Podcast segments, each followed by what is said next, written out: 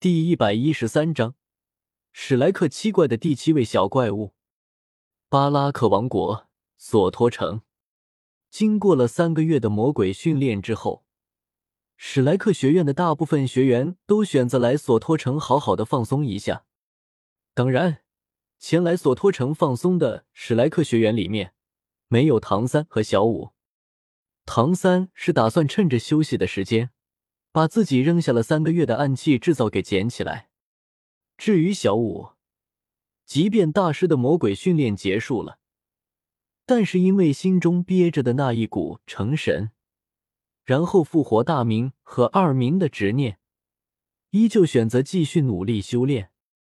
剩下的人，戴沐白、奥斯卡、马红俊和朱竹清。则是选择了前往索托城放松一下，因为魔鬼训练而绷得有些紧的心神。史莱克学院的院长办公室里面，大师正在和弗兰德商讨着关于唐三等人下一步训练的事情。弗老大，你有没有认识的年纪和小三他们差不多的后辈？玉小刚僵硬着脸，目光灼灼的盯着自家的好基友弗兰德。哪怕年纪比小三他们几个人大一些，但是实力和小三他们差不多的也可以。当然，如果可以的话，年纪最好不要超过慕白。对于玉小刚的话，弗兰德则是有些发懵。小刚，你这是？弗兰德的话没有说出来，但是玉小刚却是明白了自己这位好基友想要说什么。再过两年。就是那场让斗罗大陆上面所有人都关注的盛典了。小怪物们这么的天才，我打算让他们参加这场盛典。但是参与这场盛典的最低要求，就是战队里面至少要有七位正选队员。所以，我希望你可以找来一位可以和小三他们组成战队的魂师。战队的默契，还是早点开始培养比较好。巴拉巴拉巴拉。在弗兰德面前，玉小刚尽情的诉说着自己对唐三等人的规划，以及对过两年史莱克学院的小怪物们在全大陆高级魂师大赛上面震惊世人的畅想。看着眼前双眼放光的玉小刚，弗兰德感觉自己在欣慰的同时，又有些头疼。毕竟，这个时候让弗兰德去哪里给唐三他们寻找第七位队友啊？就在弗兰德纠结万分，思考着要不要去天斗城找柳二龙帮忙的时候，一道雄厚的声音传到了史莱克学院的院长办公室里面：“小三的队友，本座可以推荐一位。”伴随着这道雄厚的声音，一个强壮的身影推开了院长办公室的大门，带着一个看上去憨厚无比的小胖子走了进来。看着进入了院长办公室的这个强壮的身影。玉小刚还只是懵逼，但是弗兰德却是已经惊讶的张大了嘴巴。昊天冕下，听到弗兰德对来人的称呼，玉小刚也忍不住的瞪大了双眼，僵硬的脸上扯出了一个难看的表情。这位就是小三的父亲，昊天斗罗唐昊吗？大师，弗兰德。唐昊对着弗兰德和玉小刚点了点头。算是对两个人这段时间对唐三照顾的感谢。刚刚我在外面听到了大师的话，正好我之前的想法和大师也差不多，所以如果两位不介意的话，我身边这个小胖子是我的一位朋友的后辈，可以成为小三在全大陆高级魂师大赛上面的队友。说着，唐昊伸手拍了拍身边小胖子的肩膀，示意让小胖子做个自我介绍。得到了唐昊的示意之后，小胖子眯了下眼睛，肉嘟嘟的小脸上挂起了一副喜人的笑意。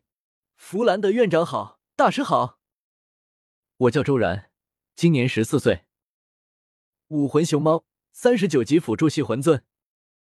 小胖子笑容可掬的对着弗兰德和玉小刚做着自我介绍。听了小胖子周然的自我介绍之后。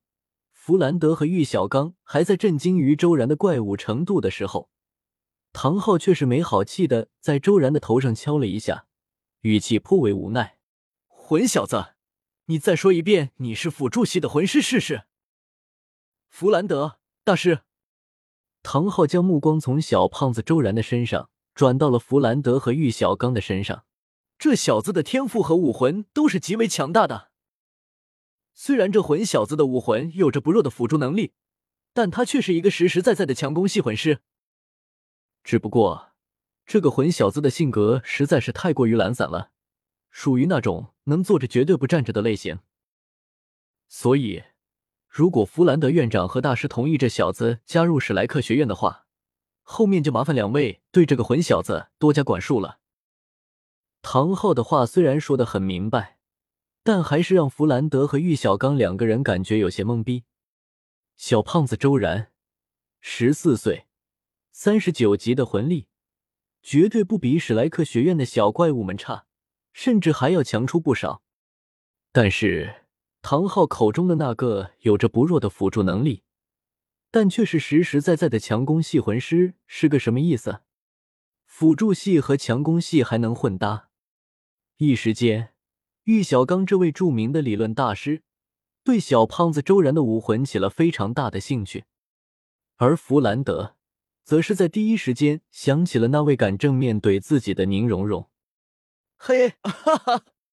看着将目光放到了自己身上的弗兰德和玉小刚，周然不好意思的挠了挠头，憨厚的笑了笑：“那个，我的武魂同时具备了光明和黑暗两种属性。”光明属性可以加强自身的属性，也可以加持队友身上的属性；黑暗属性则是可以削弱对手身上的属性。削弱的程度和双方的魂力差距，还有武魂特性有关。至于浩叔说的强攻系魂师这回事，只是因为我的武魂还具备了不错的力量和防御力罢了。小胖子周然笑得很憨厚，很讨喜，但是。听了周然的话之后，唐昊却是在周然的头上再次敲了一下。弗兰德大师，你们两个不要因为这个就小看了这个混小子的武魂。首先，这个混小子的武魂是一种极其稀有的兽武魂。其次，这个混小子的武魂所具备光明、黑暗和力量这三个属性，虽然没有达到极致的程度，但是也相差不远。简单来说，同等级魂力的情况下，赵无极的大力金刚熊武魂，在这混小子的熊猫武魂手中，走不出三招。唐昊最后的一句话，让弗兰德和玉小刚同时露出了骇然的神色。